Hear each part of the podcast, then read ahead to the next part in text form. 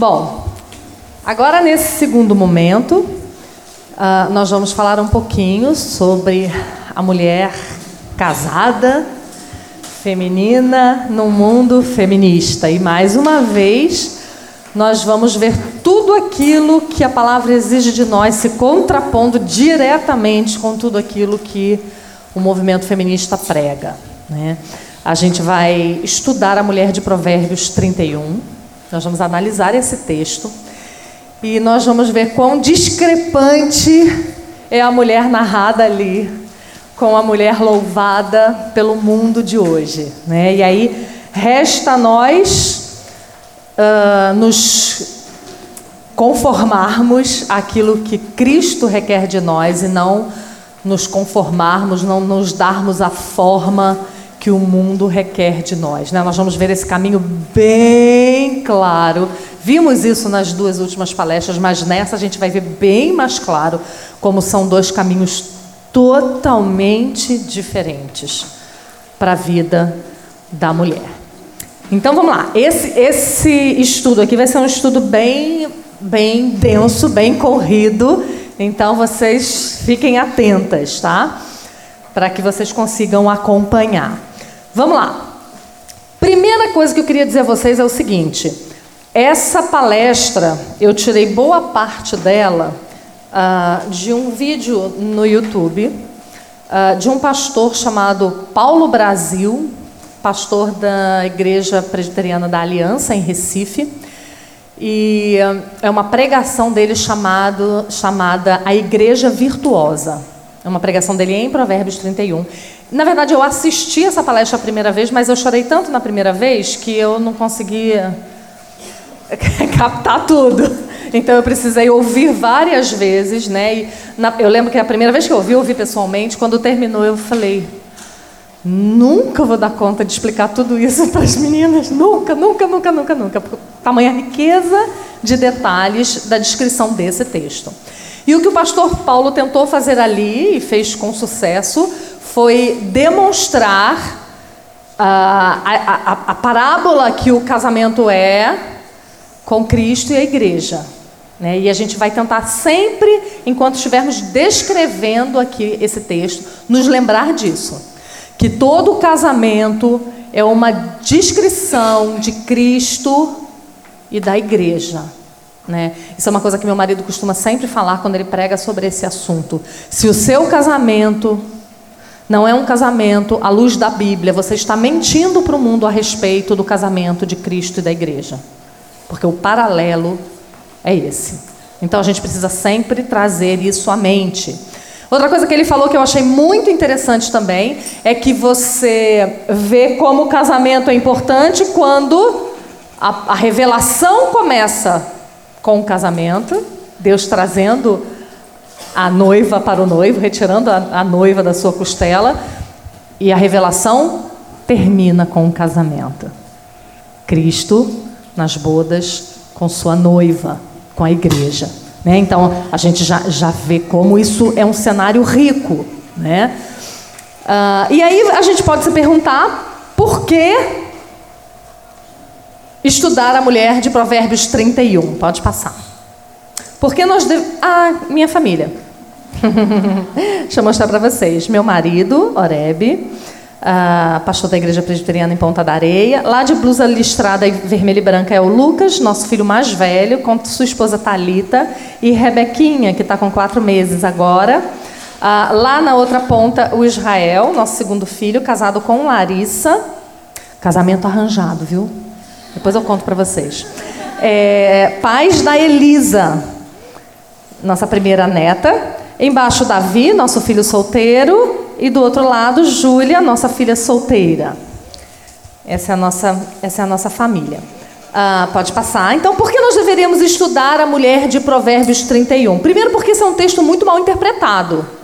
Né? Falam muitas coisas a respeito desse texto que não é verdade. Ah, em segundo lugar, porque nós precisamos aprender a viver como ela. A mulher de Provérbios 31, ela é um parâmetro para nós. Ela é uma descrição de como nós devemos ser como mulheres. Ela não é um ideal. Eu não sei se vocês já ouviram falar isso, muita gente diz isso, né?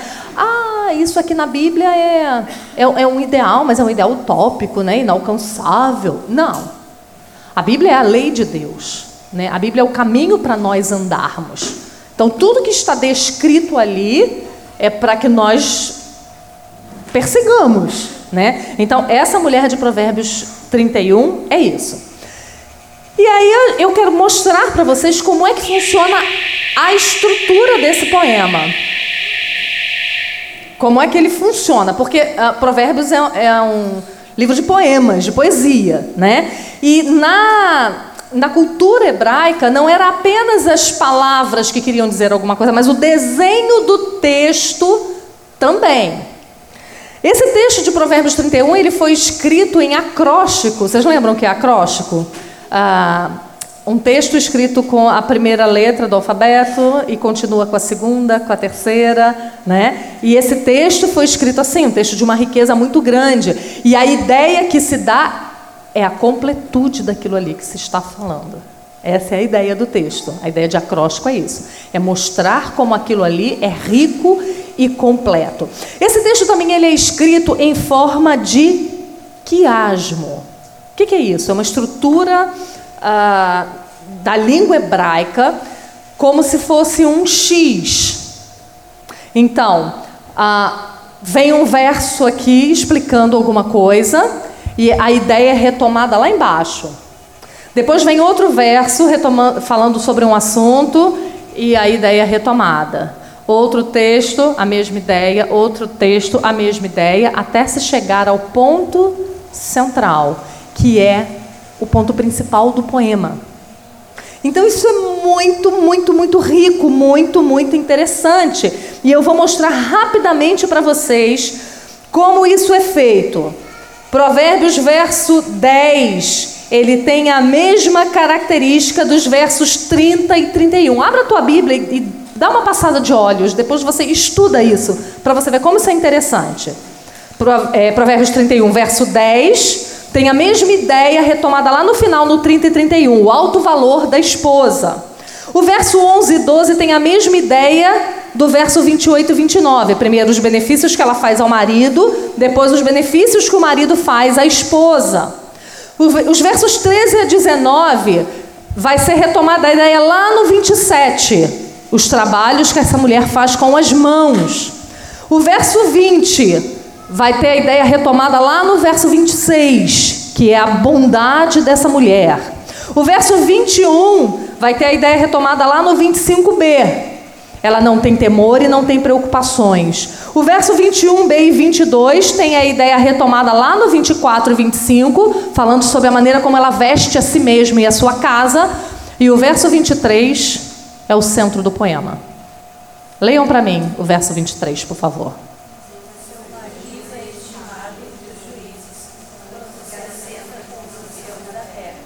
Qual é o centro do poema? O marido. Olha que incrível. O centro do poema ressalta a coisa mais importante. O marido dessa mulher é estimado entre os juízes da terra. Então, se nós tivéssemos que tirar uma lição agora, e vamos embora, vamos puxar nossa cadeira e vamos para casa. A mulher virtuosa tem a sua vida centrada no marido. A mulher virtuosa busca promover a glória e a honra do marido e não a sua própria. E isso é mostrado, olha que incrível, com a estrutura do próprio texto. Então vamos lá. Quem era, pode passar, quem era a mulher descrita em Provérbios 31? A mulher aqui, ela é retratada como uma dama de certa posição na sociedade porque ela tem servas. Uh, e naquele tempo, ter servas era algo só para mulheres que tinham dinheiro. Então, provavelmente, ela era uma mulher rica. Não se trata de, como as mulheres, muitas mulheres dizem hoje, né? Ah, ela era uma empresária, né? Uh, nos moldes que nós temos hoje. Não, não era. Todas as atividades daquela mulher estavam ligadas ao seu lar e à sua família. Ela não delegava ah, os trabalhos da sua casa e se ausentava. Não, ela estava ali. Ela dava ordem às suas criadas. Ela levantava era ainda noite para dar ordens às suas criadas e ela estava ali fiscalizando o que era feita. Ela também não era uma mulher daquelas é, estereotipadas pelo movimento feminista, né? aquelas mulheres bobinhas, burrinhas, donas de casa. Não. Ela era uma mulher inteligente, ela era uma mulher arguta, ela era uma mulher que fazia negócios em nome da família, era uma mulher inteligentíssima. Né? Então, ali em Provérbios 31 tem representado o que é o padrão de Deus para nós mulheres. Ah, o texto, diz Bruce Walsh, que equipara a esposa valorosa a um tesouro. Ela é preciosa porque a sua força, capacidade, sabedoria, valor é inteira e altruisticamente usada para os outros. Uma esposa como essa é uma dádiva de Deus aos homens. Então, essa é uma lição para nós e o livro de Provérbios era isso, né? Era um pai sábio escrevendo e instruindo para um filho que estava prestes a ir embora de casa para se tornar o dono da sua própria vida, né? Estava se casando e ia ter a sua própria família. Então é um pai dando os últimos lembretes, passando aquele, aquela geralzona antes dele ser o responsável pela sua própria vida. E é o paralelo também de Deus falando aos seus filhos, ao seu povo, a nós. Não é? Então, de certa forma, também está se instruindo o filho a que tipo de mulher ele deveria buscar para se casar. E as mulheres, que tipo de mulher ela deveria ser. Né? Uh, a gente vê que isso é uma benção de Deus para os rapazes, né? Provérbios 19, 14 diz que a casa e os bens vêm como herança do Senhor vem como herança dos pais, mas do Senhor vem uma esposa prudente, vem das mãos dele. O puritano Matthew Henry, comentando esse texto, nos dá uma bela ideia do motivo por trás da preocupação de que a mulher temente a Deus cumpra com esmero a sua função. E eu vou ler para vocês. O fato de que as mães sejam sábias e boas contribui tanto quanto qualquer outra coisa para a promoção da religião nas famílias e a sua transmissão para a posteridade. Lembra do que nós falamos na última palestra? Da importância disso? E todos nós conhecemos os resultados que esta atitude traz em termos de riqueza e prosperidade para uma casa. Aquele que deseja prosperar precisa ter a cooperação de sua esposa. Então, mães, Ensinem seus filhos a procurarem uma esposa como essa. Porque ele pode ser um ótimo rapaz, ele pode ser um rapaz que foi treinado para ser um bom marido, mas se ele se casar com uma mulher que não seja uma mulher virtuosa, o casamento e a família dele estão fadados ao fracasso. Porque ele se ausenta e quem cuida da família na sua ausência, quem é? É a mulher. Por isso que o texto bíblico fala que a mulher sábia edifica a casa e a tola, com as próprias mãos, a derruba. Então, essa é uma responsabilidade muito grande que está sobre nós. Esse texto enaltece uma mulher que teme ao Senhor, enumerando várias qualidades dela, e a gente vai ver isso uh, daqui a pouco. Uh, e o texto fala sobre a sua sabedoria, a sua riqueza, a sua compaixão, a sua generosidade, o seu destemor para com o dia de amanhã. Uh, alguns comentaristas dizem que essa poesia é, uma, é como uma poesia heróica de Israel, como se estivesse detalhando um triunfo militar. Isso era completamente diferente da literatura da época, que só olhava a mulher como um objeto sexual. Então, é, é, essa descrição aqui eleva a mulher a um patamar, e aí o feminismo diz que nós precisamos do feminismo para que a mulher tenha valor, né? Não. O Evangelho sempre deu valor ao trabalho da mulher como mãe, como esposa, como dona de casa, sempre deu, desde o começo de tudo. Né? Ah, então, esse, esse texto, esse, essa poesia, ela nos ensina a louvar não só uma sabedoria teórica e abstrata, mas uma sabedoria concreta e prática. É isso que Provérbios 31 vai descrever para nós. Como é que a nossa sabedoria, o nosso temor ao Senhor vai se tornar atitude, vai extrapolar aquilo que nós sentimos, o que está no nosso coração. Então, em resumo, a esposa valorosa descrita nesse texto é uma figura heróica usada por Deus para fazer bem ao seu povo.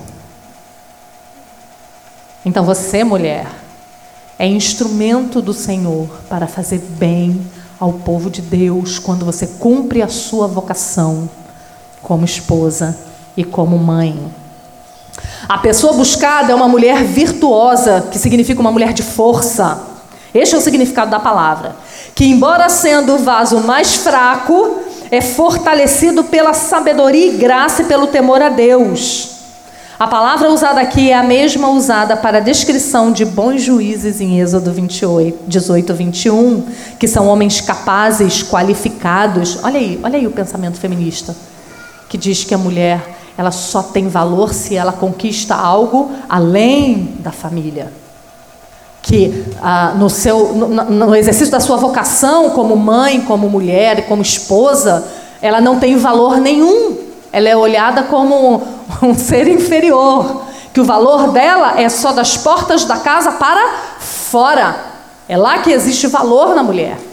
E o que o texto está mostrando para a gente aqui é que essa mulher, ela é cheia da graça e da sabedoria do Senhor para fazer com que aquele lar seja um lar frutífero, ela é usada para benefício do povo de Deus. Ah, e aí nós vamos começar a ver agora a lista dessas atividades dessa mulher e vamos ver que é uma lista de atividades abnegadas. É uma lista de atividades altruísticas a favor dos outros. E é um exemplo vívido para seu marido e para os seus filhos do que é temer ao Senhor. Vamos lá para o primeiro verso descritivo? Verso 10. Mulher virtuosa, quem achará o seu valor. Pode passar. Pode passar. O seu. Não, volta. O seu valor excede o de finas joias. Mais um para frente. Isso. Ah. A mulher virtuosa, segundo Provérbios 12, verso 4, é a coroa do seu marido, é a joia do seu marido, mas aqui procede vergonhosamente, é como podridão em seus olhos. Então, esse verso é uma alusão ao valor precioso da sabedoria desta mulher, e ela é a personificação desta sabedoria. Agora, que sabedoria é essa? A sabedoria descrita no livro de Provérbios, a sabedoria vinda de Deus. Não é a sabedoria da nossa, das nossas próprias concepções ou a sabedoria do mundo, mas a sabedoria da palavra de Deus. Verso 11, pode passar. O coração do seu marido confia nela e não haverá falta de ganho. Novamente, esse verso exalta o fato de que esta mulher ama o seu marido de formas práticas. Ela não ama só de boca. Ela não ama só de cartãozinho e de declarações de Instagram ou Facebook, mas ela ama de modo prático. Pode passar. Esse marido confia na fidelidade dela aos seus interesses e que ela jamais irá trair os, os, seus conselhos, nem terá nenhum interesse diferente dos da família dele. Quando ele se ausenta para atender aos interesses do público, pode confiar nela para ordenar os seus negócios em casa tão bem como se ele mesmo estivesse ali, comenta Matthew Henry. Então, o coração dele confia nela porque ele sabe que ela é sua companheira e que vai dar continuidade àquele andamento que eles decidiram juntos, sob a liderança dele. Ela não o trai, ela não trai os interesses dele. Ela não faz o que melhor parece a ela na ausência dele. Ela faz aquilo que havia sido combinado. Né? Então, que descrição incrível de como os casais deveriam ser, né? tendo as mesmas disposições, os mesmos planos, os mesmos sonhos, e de como nós, como mulheres que devem seguir os seus maridos, devem também abrir mão dos seus sonhos quando esses sonhos batem de frente com os sonhos dele, porque a nossa vida se centra na dele e não a dele na nossa. Que é frase mais antifeminista do que essa? Difícil, né? Não tem. Ah, pode passar. ela lhe faz bem e não mal todos os dias da sua vida. E a explicação desse verso é belíssima. É, um comentarista do Antigo Testamento chamado, chamado Bruce Waltke, ele diz assim: o coração do marido confia nela por esses motivos. Pelo que ela faz, o que ela faz? Bem. E pela duração desse bem. Qual é a duração desse bem? Todos os dias da sua vida. Esta descrição demonstra que ela cumpre os seus deveres de esposa, mãe e dona de casa de forma cuidadosa e incansável. Todos os dias de sua vida significa que em cada ponto da linha contínua da vida desta mulher com seu marido, ela nunca falha. Seu compromisso com o bem-estar do marido é verdadeiro, não falso. Constante, não temperamental. Confiável, não instável. E criterioso. Então ela está o tempo todo preocupada com o bem dele. Isso significa dizer que essa mulher virtuosa não seguia pelos seus sentimentos para fazer bem ao marido. Ela lhe faz bem e não mal todos os dias da sua vida. Significa que existem dias em que ela não vai estar bem para fazer o bem a ele, mas ela vai fazer bem a ele do mesmo jeito. Isso significa que cuidar do seu marido e da sua família é um compromisso que está além dos hormônios dela, da TPM dela, da dor de cabeça dela. Está além disso, é um compromisso. Esta é uma preocupação constante e duradoura, que não está ligada apenas ao começo da vida conjugal, quando ela, ela ainda está sonhando, né? Naquele momento ali do casamento, momento lindo. O seu cuidado com ele se dá em meio às dificuldades da vida, aos desânimos, às tragédias e até mesmo quando ele peca contra ela. Olha que coisa. Ela lhe faz bem e não mal todos os dias da sua vida, significa um compromisso para toda a vida. Quando quando eu vejo um casamento, sempre quando eu vejo um casamento, e eu vejo os dois se olhando, cheios de sonhos. Ela linda, né? Vestida de branco. Ele magrinho, naquele terno elegante. O pastor ali falando, o bichinho falando sozinho. O pastor sempre fala sozinho, né? Que os dois estão ali alheios a tudo. Eu sempre penso comigo mesma. Eles não têm noção de tudo que eles vão passar na vida juntos. Eles não têm noção. E a mulher virtuosa é aquela que passa vales e montanhas, sempre ao lado do marido. E mesmo quando ele não é o melhor marido, note que o cuidado dela com ele não está ligado a quem ele é, mas está ligado à vocação e à função dele como marido. Então, mesmo quando ele peca contra ela, mesmo quando a morte, a doença, há desgraças na família. Quando você peca, quando seus filhos pecam. Em todas essas circunstâncias, ela faz bem a ele. Ela não é levada pelas ocasiões. Essa também não é uma maneira de retribuição para ele, da maneira como ele trata ela. Ela simplesmente lhe faz bem. O bem que ela faz ao marido não está atrelado ao bem que ele faz a ela. Porque a Bíblia diz isso, é muito fácil você amar a quem te ama e você fazer o bem a quem te trata bem. Mas o Evangelho nos chama a irmos além disso e fazermos o bem àqueles que são maus conosco. Né? Então, a desculpa não existe. Porque se você disser, ah, mas o meu marido não é o que Cristo deveria ser. Eu ouço muito isso. Né? Ah, é, é exigido que eu seja uma boa esposa, mas meu marido não é o que Cristo devia ser.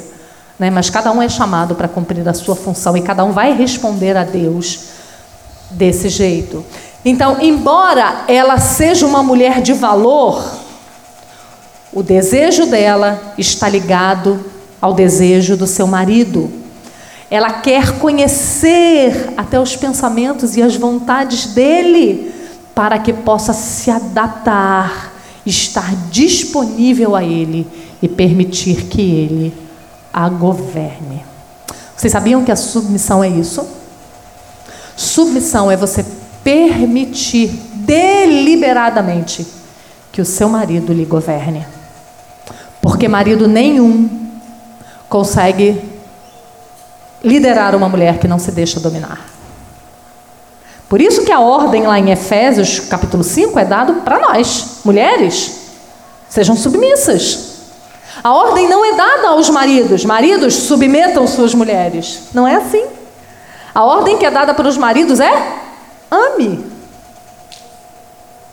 Até porque Efésios 5 é, é, uma, é um resgate, né? Lá de Gênesis. É dada ali em Cristo agora a ordem para que o marido ame sua esposa, porque Adão não amou na queda. Porque ele não cuidou. Porque ele deixou que ela tomasse a frente.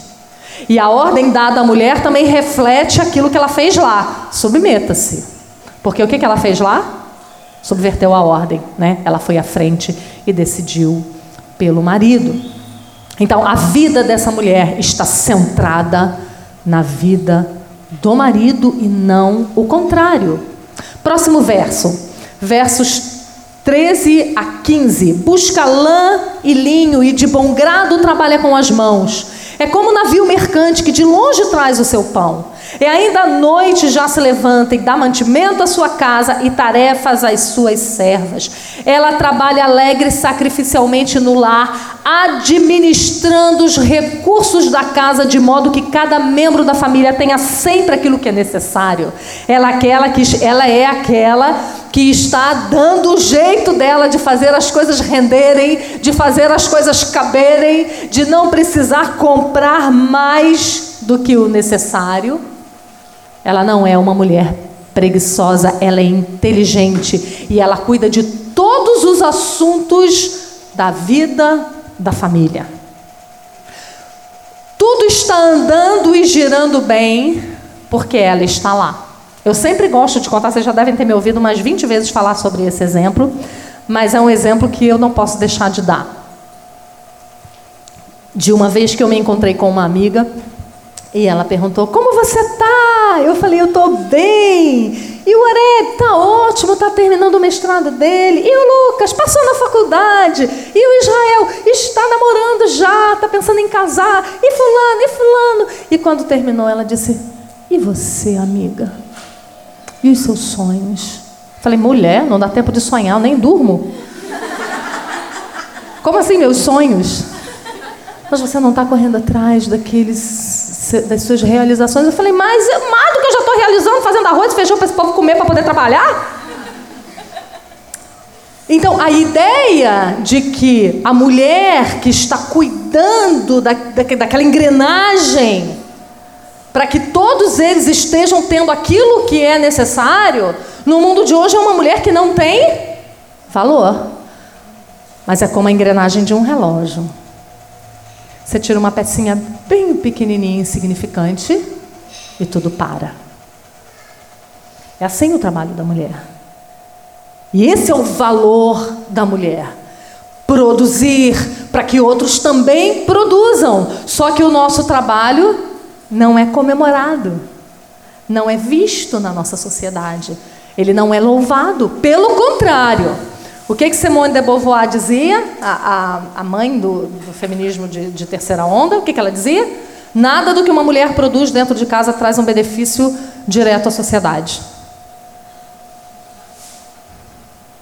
Né? Aí eu sempre brinco que eu tenho vontade de perguntar para ela quem lavava o banheiro dela, né? Porque alguém devia lavar, se não era ela. Né? E um banheiro lavado traz benefícios à sociedade. Fica sem lavar banheiro 15 dias para você ver o que, que acontece né? É só uma brincadeira, mas é verdade. Então, é para a gente ver como é que ah, o, o, o, movimento, o pensamento feminista fez com que coisas que são realmente importantes e essenciais, não só como lavar um banheiro, mas como educar um filho e, e dar apoio e sustento emocional a um marido, parecessem coisas de pequena importância, de pequena monta, mas não são ah, ela cuida de tudo, para que tudo ande. Próximo verso, verso 16. Examina uma propriedade e adquire-a. Planta uma vinha com as rendas do seu trabalho. Tá vendo que ela não é uma mulher bobinha, burrinha? Ela é uma mulher inteligente. Ela foi lá ver uma propriedade. Provavelmente era um dia que o marido não podia, tinha muita reunião para ir lá nos portões da cidade com os juízes da terra. Ele disse: Amor, resolve isso para mim. E ela era uma mulher competente para isso. Ela entendia de todos os assuntos, diferente do, desse perfil ridículo que é pintado da mulher, né? Da mulher que fica em casa, aquela mulher que, que, é, que é bobinha, que é burrinha, que é passada para trás, que só sabe falar de, de ovo frito né, e não, não tem assunto mais nenhum, não é isso que essa mulher aqui está mostrando.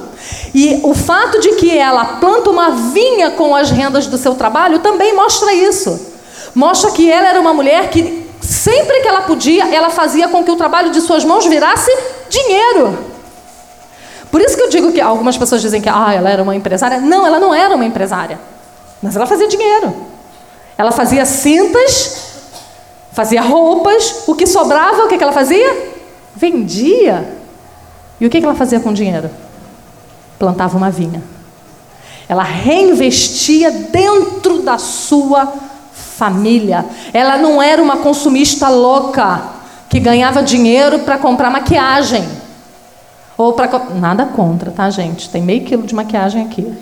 Nada contra a maquiagem. Mas ela não, ela não afetava a vocação dela para conseguir dinheiro para coisas fúteis.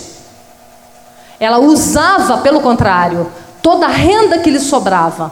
Ela não precisava pedir dinheiro emprestado para plantar uma vinha, porque lhe sobrou dinheiro das suas rendas. Ela era precavida e não consumista. Próximo verso, verso 17. Cinge seus lombos de força e fortalece os braços.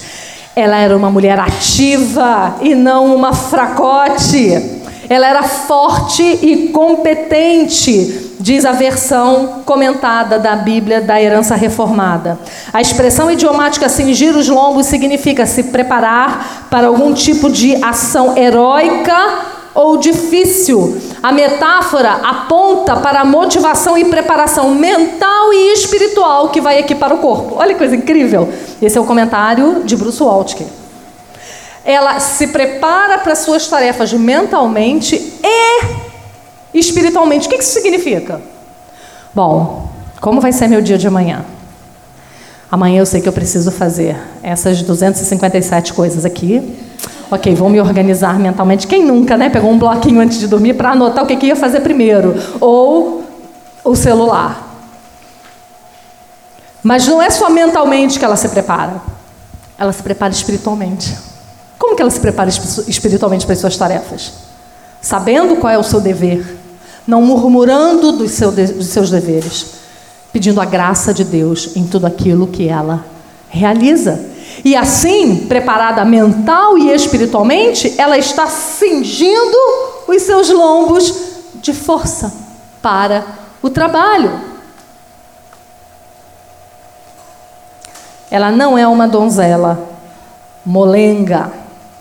Ela é aquela que muitas vezes ora ao Senhor pedindo para dar a ela forças, porque ela não sabe de onde vai tirar forças para começar o dia de amanhã.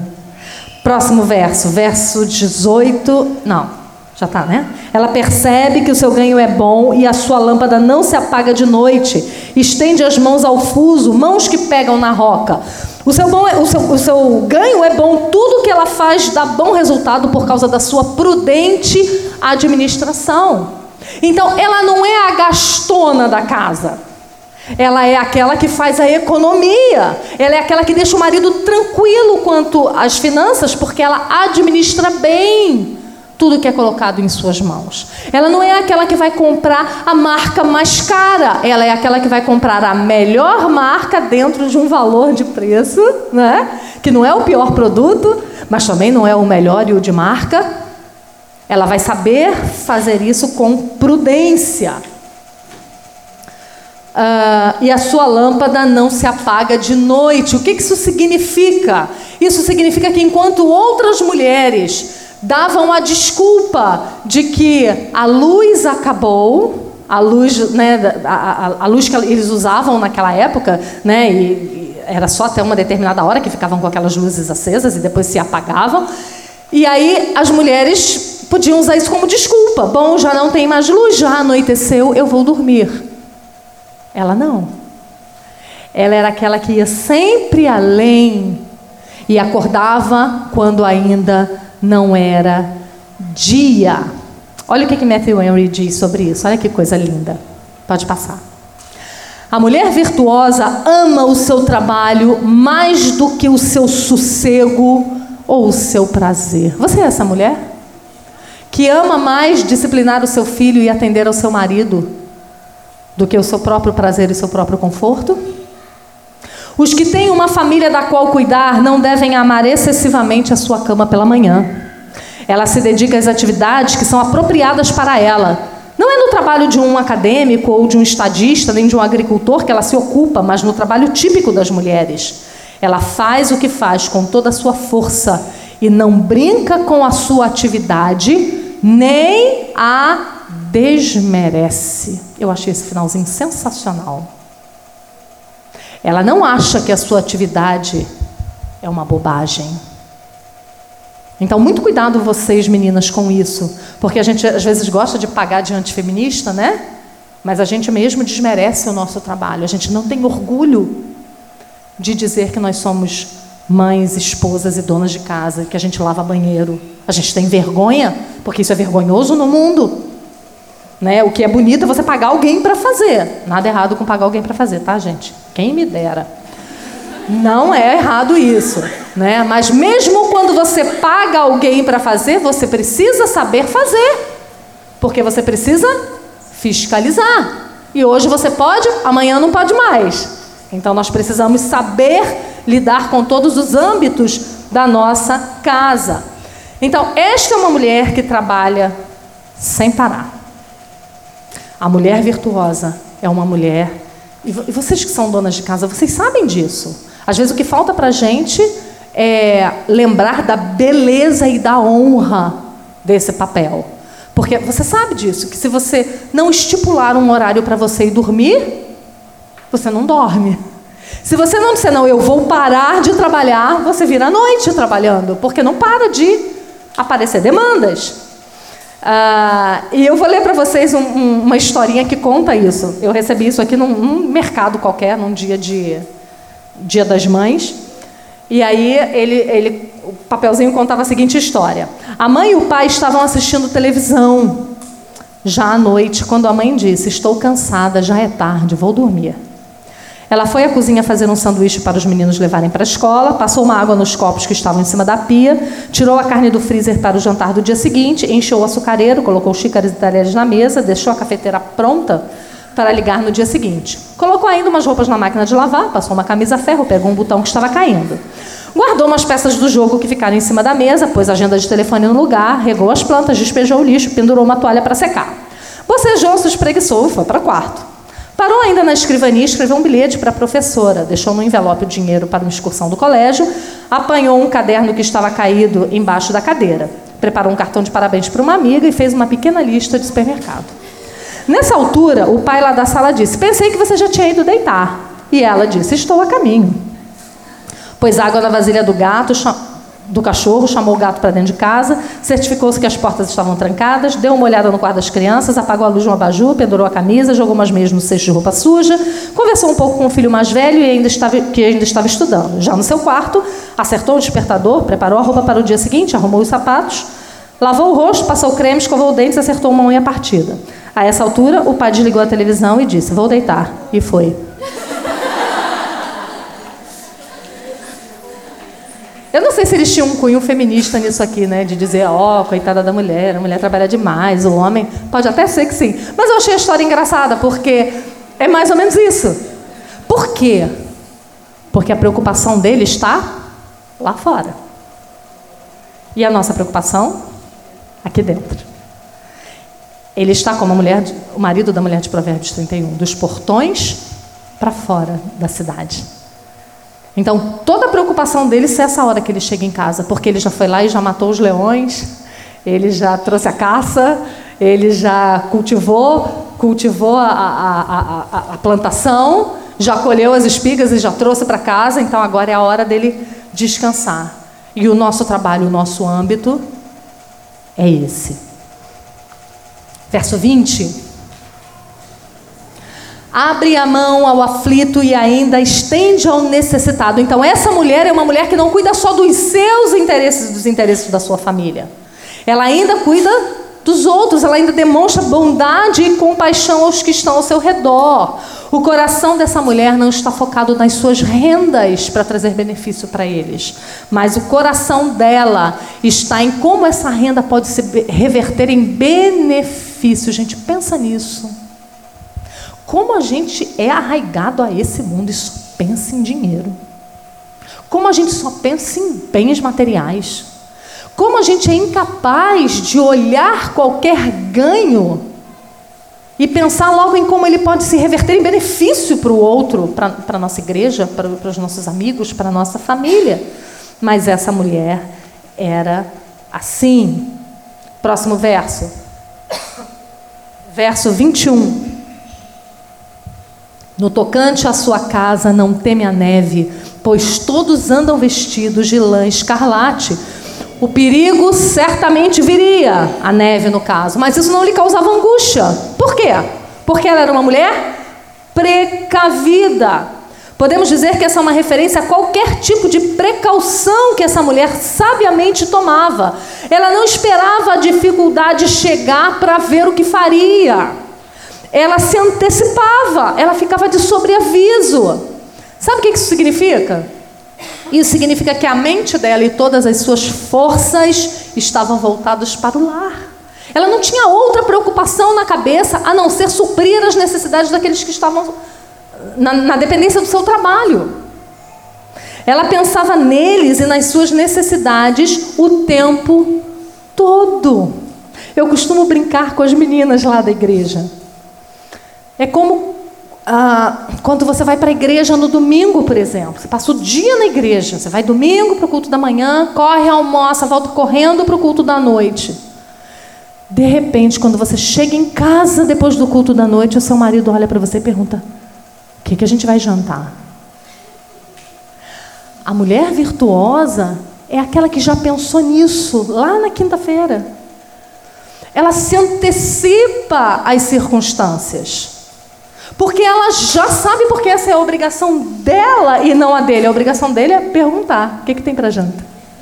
A obrigação dela é já ter pensado nisso. Agora você veja que quando nosso coração e mente estão voltados para a nossa casa, até na renda a gente ajuda, mesmo quando a gente não está ganhando dinheiro. Por quê?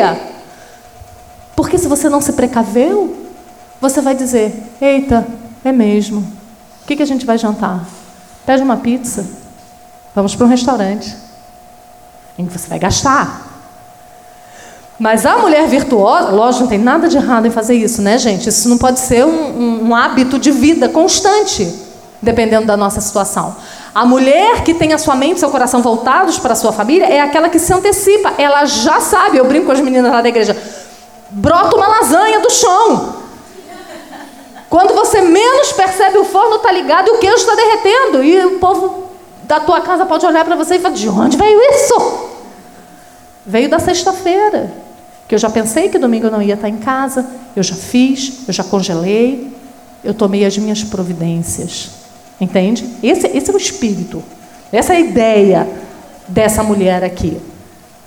E aí, quando você vai para o verso 23, o texto diz: Seu marido é estimado entre os juízes quando se assenta com os anciãos da terra. Este marido é descrito como um homem altamente influente na cidade, além dos portões. Ele era respeitado por vários motivos. Ele era respeitado por causa das roupas que ele usava, que ela fazia para ele. Ela cuidava da aparência dele. Ele é respeitado por causa da fama dela de mulher virtuosa e de uma mulher é, é, comprometida com a família. Ele também é um homem respeitado por causa da tranquilidade que ele tinha de resolver os seus problemas lá fora, porque a mente dele não estava ocupada com os problemas de casa. E aqui eu quero deixar um alerta para vocês, meninas. Não prejudiquem a carreira do seu marido. Não prejudiquem o ministério do marido de vocês. E sabe quando a gente faz isso? Quando a gente não dá tempo para eles. Porque a gente não dá tempo para cumprir a nossa função e a gente passa a nossa função para eles. Então a gente está roubando o tempo deles de estarem progredindo na carreira, estudando mais para ganhar mais dinheiro, para você ficar mais tranquilo e poder administrar melhor os bens da casa. Porque você dá tempo a ele para que ele seja um diácono na igreja, para que ele seja um pastor eventualmente, para que ele seja um presbítero, para que ele seja um professor de escola dominical, para que ele se envolva no discipulado dos membros da igreja, porque você faz a sua parte. Agora, se todo mundo está correndo para fora de casa e não tem quem faça aquelas tarefas que precisam ser, feitos, ser feitas para que a casa ande, então nós vamos dividir as tarefas. Então, ao invés do seu marido chegar em casa e estudar para um concurso, ele vai para o mercado, porque você não fez mercado. Ele vai fazer dever de casa com seu filho, porque você não teve tempo para fazer. Entendem? Entendam o que eu estou falando. Não é que o marido não deva ajudar, pelo contrário. Pelo contrário, é prova de amor quando um marido lava a louça, ajuda, troca fralda de menino. Meu marido sempre fez isso.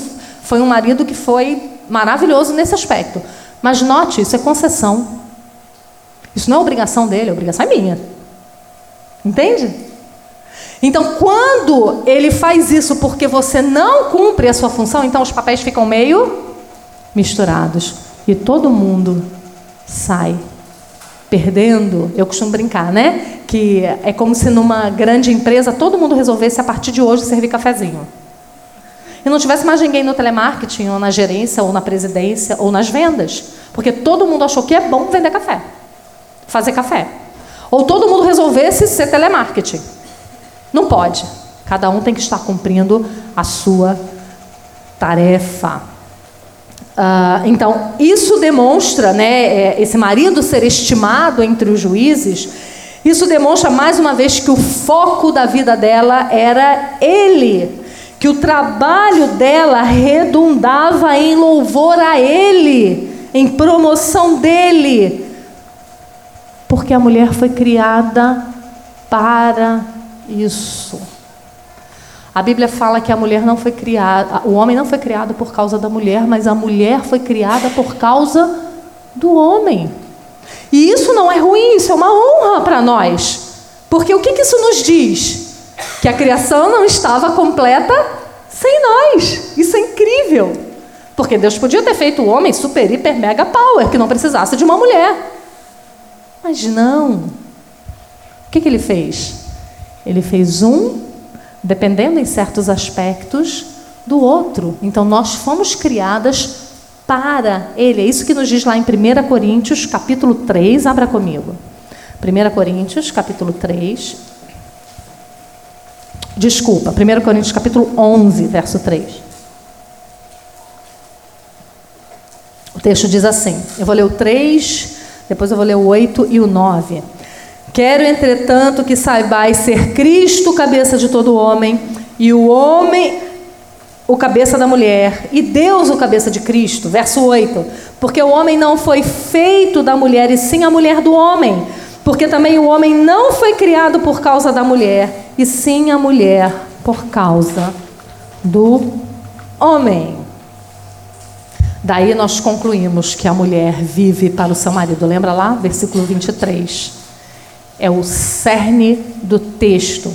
Verso 25: A força, pode passar, e a dignidade são os seus vestidos, e quanto ao dia de amanhã, ela não tem preocupações. Ela é aquela mulher que cumpre o seu chamado com responsabilidade e descansa em Cristo.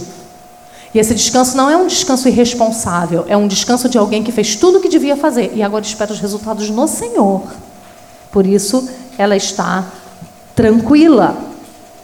E aí ela desfruta de uma firmeza, de uma constância de mente, tendo ânimo para suportar os problemas, porque ela sabe que ela fez a parte dela. Verso 25: fala com sabedoria, pode passar. Pode passar. Fala com sabedoria, a instrução da bondade está em sua língua. As palavras sábias da sua boca orientam as obras das suas mãos.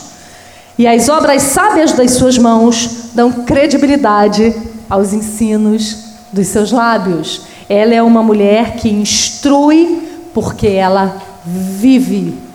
A maneira como ela vive corrobora aquilo que ela ensina, ela tem autoridade para ensinar. E quando fala instrução da bondade, dá a ideia de que o ensino dela é sempre um ensino amoroso e gentil. Lembra do que a gente falou mais cedo? Sobre a instrução dos filhos, como deveria ser com amabilidade. É essa mulher, a instrução da bondade está em sua língua.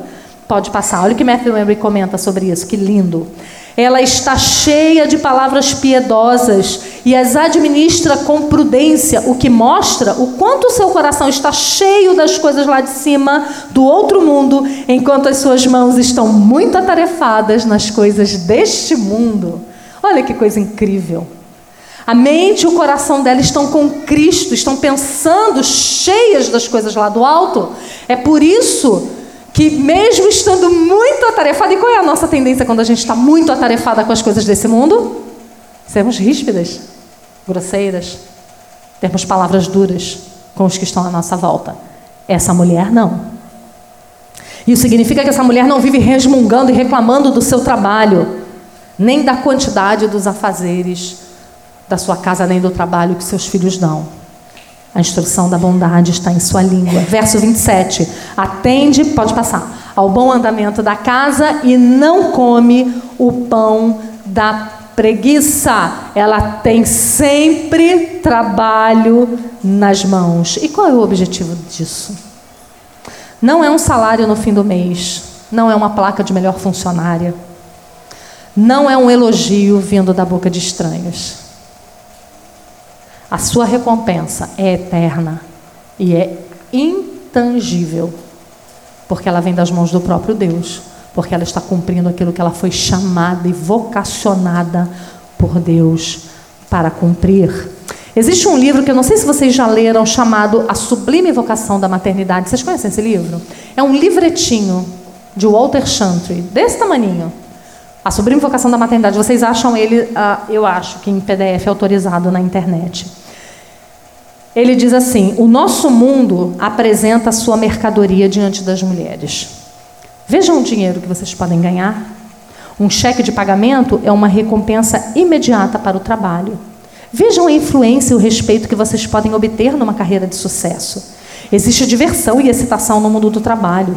O estímulo social de pessoas interessantes, a excitação das viagens, o encanto e a atenção dos outros os desafios intelectuais e daí por diante. Mas na realidade, diz ele, todas essas coisas são apenas artigos da feira das vaidades. Porque o nosso chamamento é para o nosso lar, é para o cuidado dos nossos filhos, do nosso marido e da nossa casa. A certeza da mulher virtuosa é que ela está cumprindo a sua vocação e a sua recompensa é dada pelo próprio Deus que a chamou. Mas ela também é recompensada pelo marido e pelos filhos. É o próximo versículo, verso 28. Levantam-se seus filhos e lhe chamam ditosa e o seu marido a louva. Na introdução do texto, o poema enfatiza as bênçãos que ela concede ao marido e aos filhos. E agora o texto termina com eles agradecendo por isso, com eles reconhecendo. Primeiro ela se levanta para cuidar com diligência dos negócios da casa. E agora eles se levantam para honrá-la publicamente. A mulher, tão preocupada com os outros, se torna agora a preocupação central e objeto de louvor do seu marido dos seus filhos. Vejam que, que funcionamento perfeito de um lar.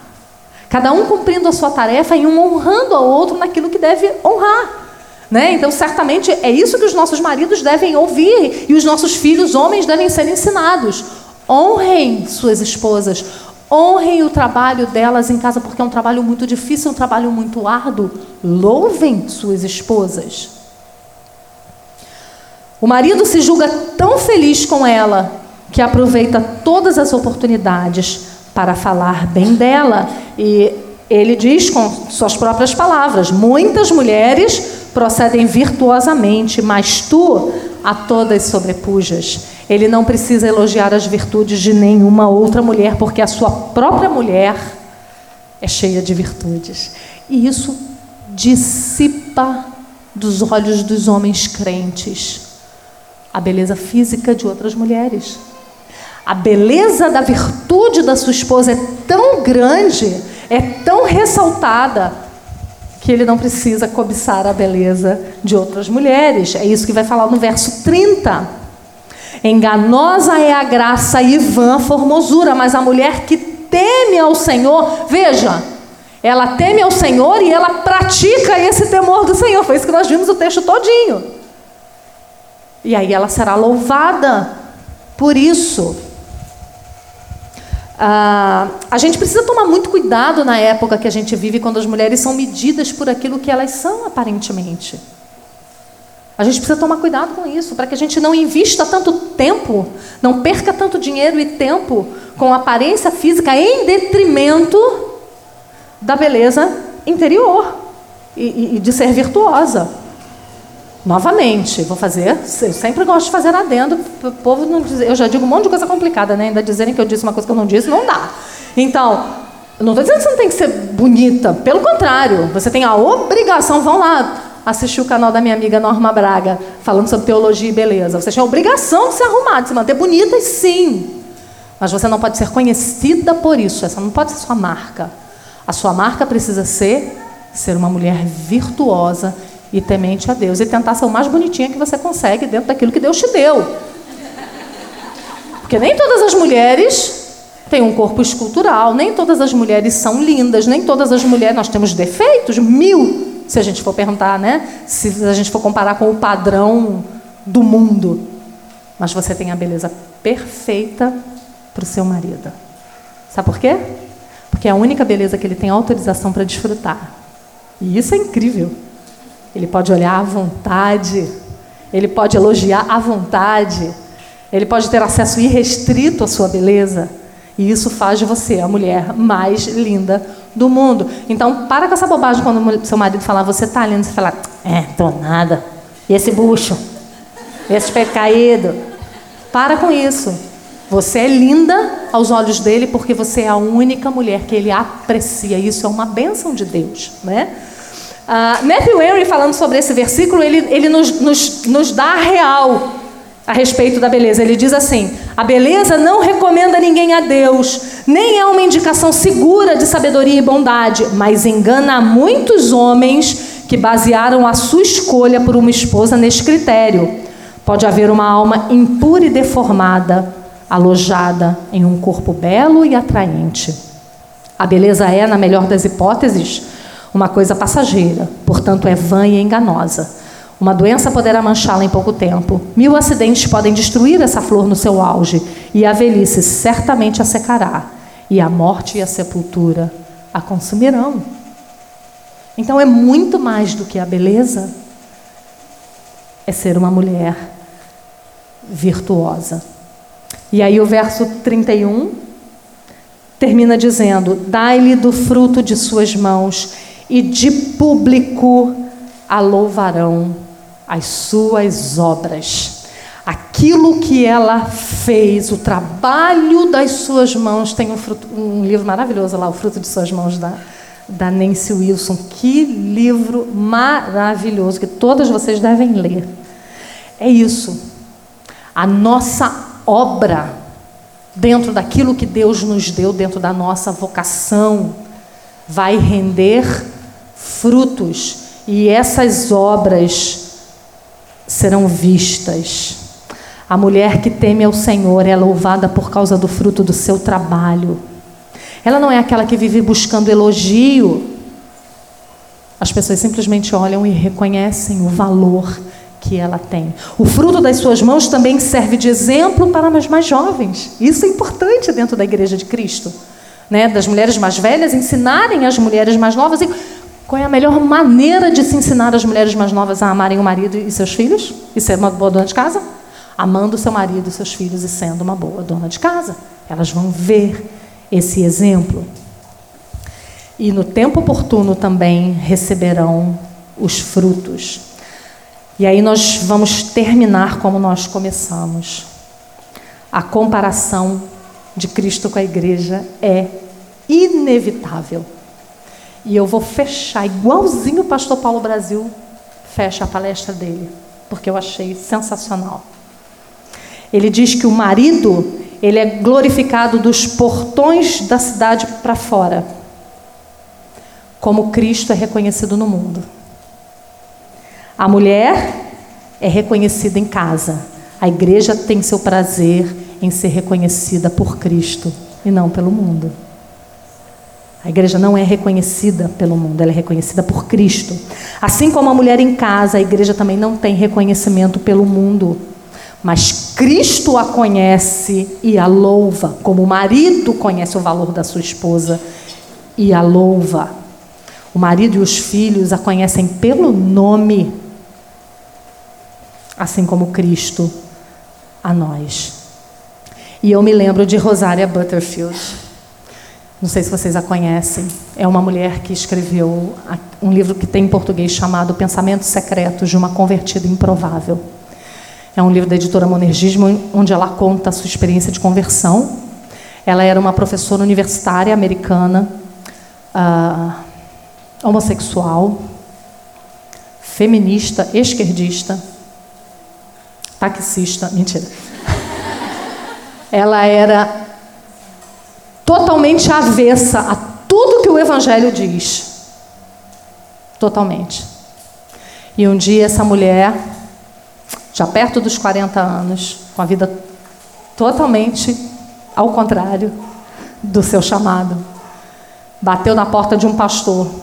Isso ela conta no livro para reclamar de alguma coisa que ele colocou no jornal da cidade, falando contra o homossexualismo, e ela foi lá reclamar com ele. E esse pastor abriu a porta e disse: Você quer jantar conosco? E ela disse que já se chocou por isso. E na oração da refeição, esse pastor pediu perdão porque ele tinha pecado naquele dia. E ela disse: Ué, mas ele peca. Ué, mas a pecadora não sou eu? Que engraçado. E durante dois anos essa mulher continuou indo na casa dessa família, conversando sobre o Evangelho, até que ela se converteu. E ela teve que mudar a sua vida totalmente por causa da sua conversão. Porque o trabalho dela na universidade era com LGBT. E ela teve que abandonar tudo que ela fazia. Ela virou mãe, ela adotou quatro filhos. Ela é uma mãe homeschooling ela faz é, homeschooler, ela faz homeschooling com os filhos. Uh, hoje ela é casada com um pastor reformado. É uma esposa de pastor já há muitos anos. Se você procurar por ela no, no Google, tem muitas palestras dela. E ela no livro ela diz assim: Eu perdi tudo.